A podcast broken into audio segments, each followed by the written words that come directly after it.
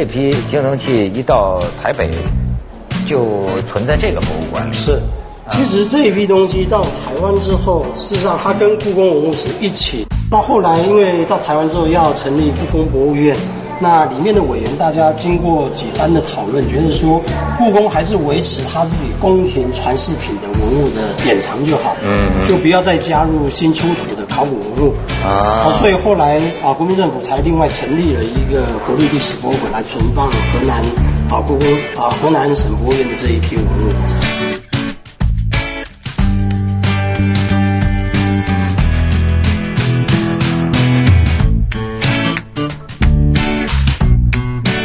锵锵三人行，咱们换了个环境，又得重新介绍一下谦哥啊。姚谦是那是金牌的这个音乐制作人，是，但是现在失业了，退休了，不不不解 甲解甲归田，是对，所以呢，人家现在才有时间呢，带着我们逛了。一下午，这我背这个背包，哎呀，这姚谦哥真是非常感谢。乌岭街这个杀人事件哈，他都给我们经历了一下。对对对对，命案现场转了这么一圈，现在领我们呢转到一什么景点呢？就台北著名的诚品书店的画廊。对。所以要不在这儿又找着大陆了，就在在在这儿正在进行大陆的艺术家徐冰的这个作品展。对。这还是连带他的一个工作室的环境。哎，结果我们这个窃取了他 作为我们的 studio，所以也可以说我们是在徐斌的工作室做节目。没错，全是谦哥的面子大啊！哎，这谦哥这个领我们今天转的这么一圈啊，我就想到他的这个生活，其实呢。也跟我呀特别相近。哦，你看这儿咱就跟大陆艺术家这这在这的展览，他也是一半在北京，一半在台北，就是一个月呀就过着一半一半的这种不堪的生活，没有是不堪幸福的生活。是。是吗？呀呃也有点不堪，因为为什么呢？我我前面我大概有三年时间，我两个家两个房子的。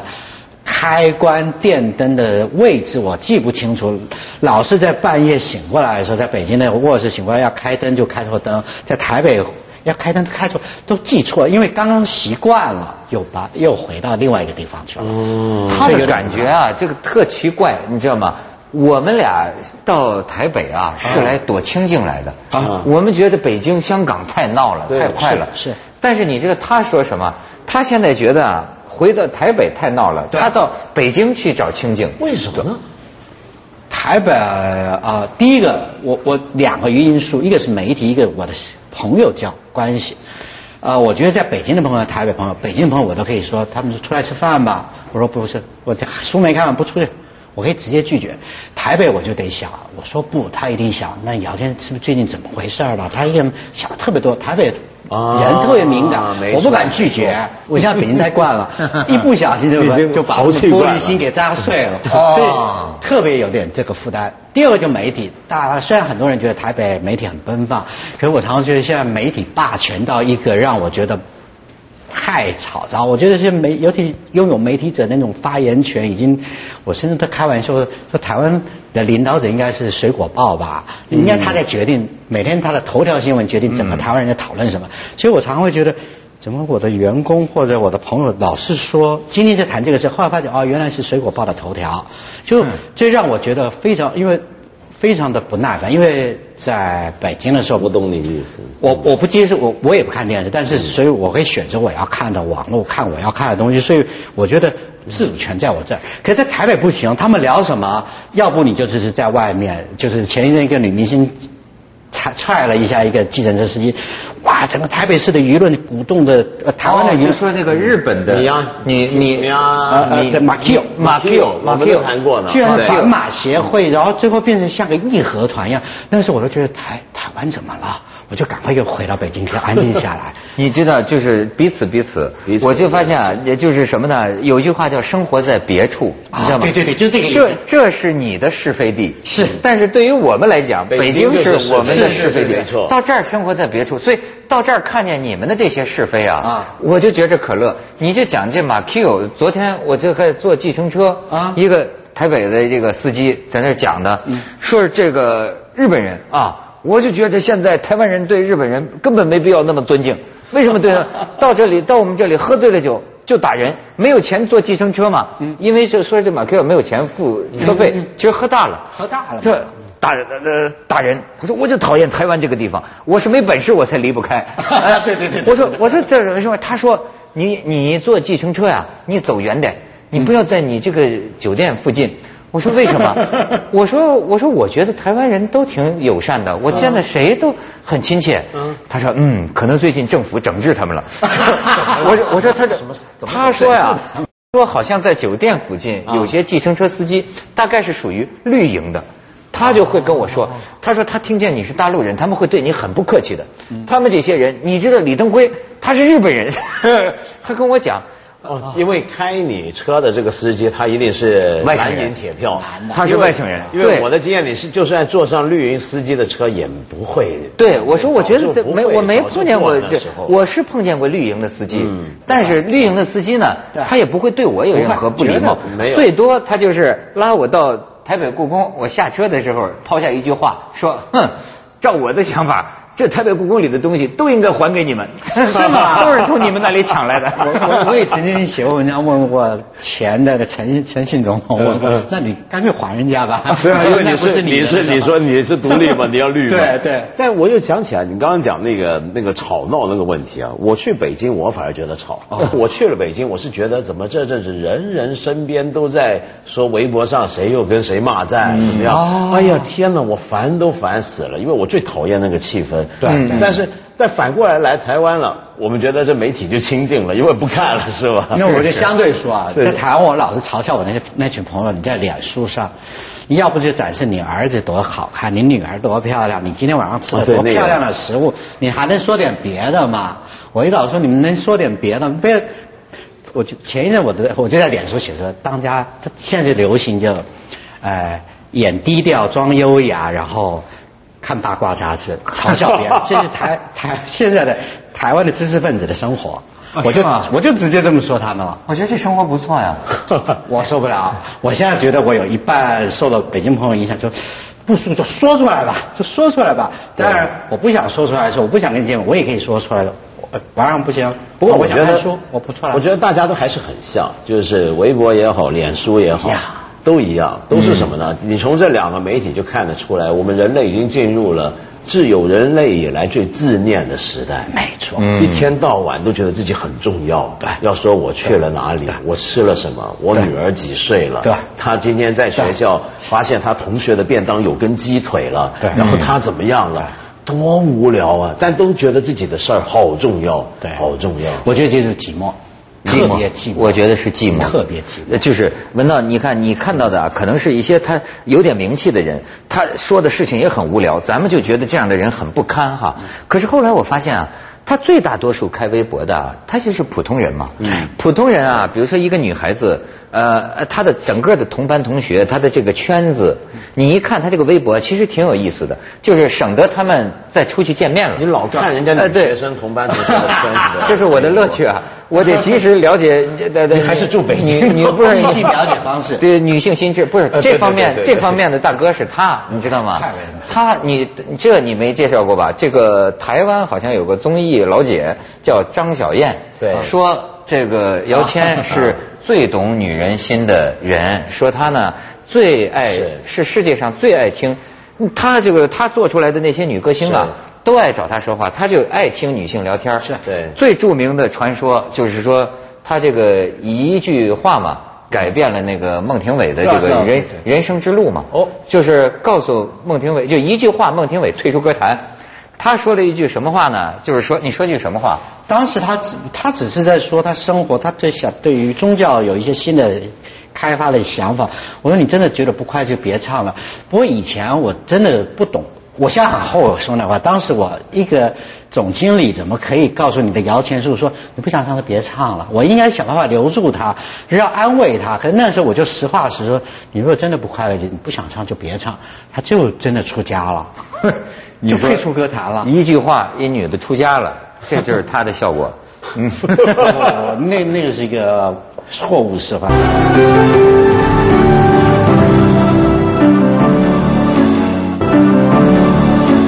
咱咱谈谈这个女性，你做了那么多女歌星，嗯啊，而且你也被认为是最懂女人心的人，对吗？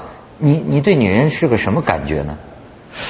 我常觉得啊，我我觉得我们都低估了她们。或者高估了她们，因为我们终究是异性嘛，所以小的时候是仰啊，就是远远观看，所以你会美化她。靠近的时候，坦白讲，比我们邋遢的女孩子多的是，比我们邋遢的女人多的是。可是比我们有勇气，像我们认为男性的特质的，在女人身上，你发觉身边特别多。像像你别看他外表是特别斯文的，有时候特别的。看起来温柔，可他内心的决断力是超过我们。绝对的。我后来慢慢发现，这种比例越来越高。没错，是，真的，而且是这样。像我有一个女女演员叫陈好，很多人就说啊，她身材特别好，特别嗲。后来我跟他合作，因为他先生跟我是朋友，合作的时候我发觉，我我常常跟他说，你，我觉得他比他先生更有男性。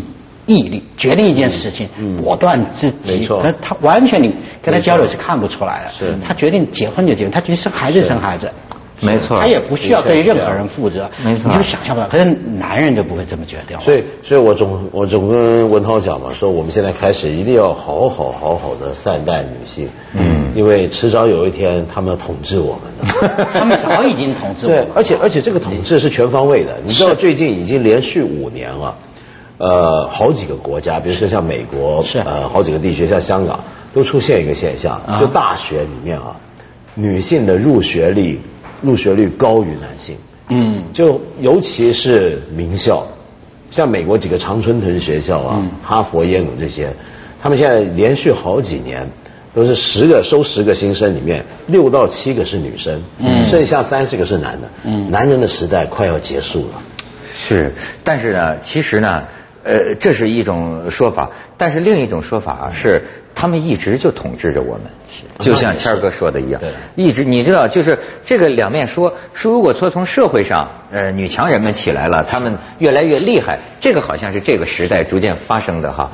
但是实际上，即便不这样，你知道，我最近认识了一些男的大腕儿、男的明星的太太，哦，我才发现呢。那主心骨完全在后面，就是完全是这个太太帮他拿主意，要不要接这个戏啊？要不要签这个唱片公司？哦，男的你知道吗？是又自私又贪心，所以不知道该怎么选择，犹豫不决。对，全是老婆，你知道吗？在家里厨房桌上拍一拍，绝对的，定案是他定的，没错。而且碰到这个不愉快的事情的时候，他不能出面呢。老婆就敢跟姚谦说一切难听的话，对，危机处理都是他，大部分是老婆，要不然就是姐姐。嗯嗯，女艺人我的经验里面都是妈妈，男艺人都是老婆或姐姐。对，包括这个徐冰。要不要来台北搞这个？都是听他女朋友翟永明说去。你还说不八卦？所以陈明画廊这一个展览做的特别辛苦，这两个女人的战争。对对对对对。哎，这还真是，就我听说你是这过去做唱片界的，我怎么听他们一说起这个星妈呀啊，都是怨声载道啊。是这样吗？我运气特别好，那时候我碰到的几个星妈呢，就一见面你就就就。假装你就是他儿子，都听他的都好，但是只有一件事，你女儿是听我的，我都用这个哎，所以我一直没有碰到困难的。天哪，这太懂女人了，太懂亲妈装儿子。因为，因为我那时候发觉啊，唯一可以咱们可以跟女性不能说对抗，就是交战，唯一能胜算只有一个，触动她的母爱。实用，但是小女孩你触动不了母爱，你也不想要她的母爱。可是成熟女性，你就可以触动她的母爱，特别有效。对，谦哥，我一直是这么做的。啊，但是做到做到最近呢，他们怎么都骂我说 你这个小男人，哎呦，你就整天装装可怜。不不不不不不不，绝对不对。你经常，我觉得母爱就是你会有一些关系，而且女性她很多东西的满足，并不是你给她，而是她给你。对，他给你就是，哎，你穿衣服你就乖乖穿了。他关心你的时候，你有 respect，应你他，他就得到，他会觉得你是跟他站在一条线上。嗯啊，而不是孝敬那种孝子的，不是那个概念啊。看清你，哎呦，所以你看你就不到家，真是不到家，平衡对，咱们一般是耍呃赖在女人身上撒娇耍赖什么的，就是 那个是，以为那能逗引起母爱，结果逗引起憎爱。我觉得母爱是一个生命的很重要的起源。女性有很多的能量是来自于她有了孩子之后，所以她那个力量，她也女性到有有的自己孩子之后，她那个自觉自省的力量很强，所以在那个时候其实是。更能够沟通，我并不是只是撒娇这个方法，因为他在那时候你刺激他的时候，你就跟他讨论，因为他也会关心，他只有在有母爱的角色的时候，他才有对位思考。女性只有在生完孩子的时候，对位思考能力就会变强了。不然她以前都会想我要漂亮点，我要干嘛？有了孩子之后，她会想到孩子干嘛？相对位的，她孩子的同等立场，她也开始思考了。所以那是很好的谈判，还真的是。但是我也发现有个问题，但是后来呢，我也得向女性忏悔，你知道吗？我过去老有一句话，我说这他妈女人越是生孩子越生越蠢呢。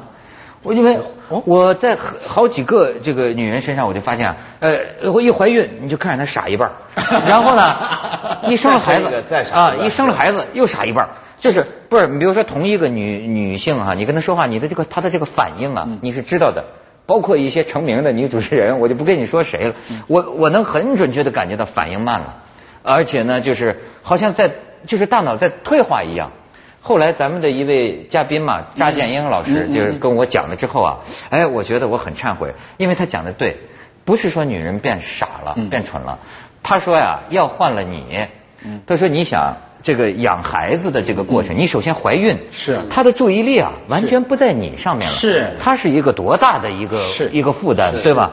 而且呢，即便养孩子，你抱着这个孩子，这个最幼稚的这个漫画。给他讲十遍。嗯，当你跟一个这么点的小孩子跟他说：“哎，这个狗啊是这么画啊，再来一遍，一天干二十回这样的事情的时候，他说你的脑子啊，确实是会表现出，这我才能够理解女人的不容易。是，不过我觉得我刚刚在讲女性的的对位思考，从当母亲后开始，这点是我特别有感受的，因为。我们很多学习是书本，很多生活经验是从家庭。就你当你观察到你自己最亲近的姐妹啊，你我妹妹，她生孩子前跟生孩子后的差异，你就发觉她已经整个生命的定义不太一样，价值观不太一样。所以这也是在我因为唱片嘛，虽然是个商品。但是很多东西是要创作的，你知道艺人他背后那个支撑力量是很重要，他才有能力啊创作。你必须要让他的那个干扰降到最低。所以以前像萧亚轩以前，我是专门对着他妈说话的，特别好。他妈就是因为他妈是个企业家，赢过是特别的好的钱，可他女儿特别叛逆，因为她从小就单亲，因为事业太强，丈夫在，这孩子送到国外，没想到就偷偷跑过来跟我签约了，我说服他妈，说他说你负责啊，所以他晚一点回来就打电话呀，他那天干嘛就打电话，一副就说，你就对他说不行啊，就怎么叫我教他女儿，可是后来我就发觉他母亲日理万机。心里面还是在意他女儿，嗯，就他他的，可是他他的那种，所以刚刚说说生一个就是教小孩，教小孩可能会退化。他母亲碰到孩子面，在孩子面他不是退化，他开始变柔软了。他在办公室里面那种凶悍、能力日理万机的时候，在他自己，他就马上不是一个以我利益为中心的人了。嗯，所以那时候我每次跟他母亲在对谈，我就必须要代替。萧亚轩呢忽悠他嘛，说还在拍戏呢，还在拍 MV，还没回来，你先睡了吧。他他就等他女儿，你先睡了吧。你想一个职，你想一个职场那么那女精英，只有在这时候，她是需要她的亲情来抚慰的，所以用来来谈判。所以你看，这个真是啊，这个千古的真理啊！你要搞定一个女孩，一定要搞定她妈。是对，是吗？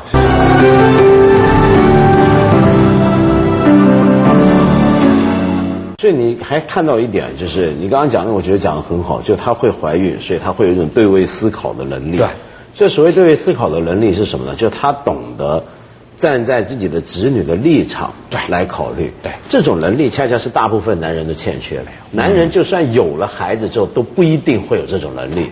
男人思考问题是非常自我中心的，对，嗯而这个自我中心被掩饰为一种叫做讲原则，对，嗯嗯，这这所以为什么女性主义影响之下，伦理学有一种叫关怀伦理？对他讲什么？就是说。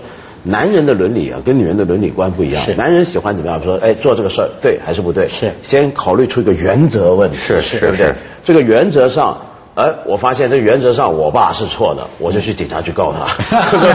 但是呢，女人不是这样子想，女人想这个叫关怀伦理，她看的是人跟人的关系。对，就，哎呀，这个我爸爸这样子，我我我怎么办呢？他会嗯想这个关系问题，从他的角度去考虑问题。是是是，女人有点不会这么想。同气连枝，对。是吧？对。好像男人呢，觉得自己是光杆儿光棍儿独一个的感觉。对，其实非常自我女人就是她周围的一圈儿啊，我觉得像我的流行音乐创作，很多人说，我觉得是很多东西，我是试着跟他们学习。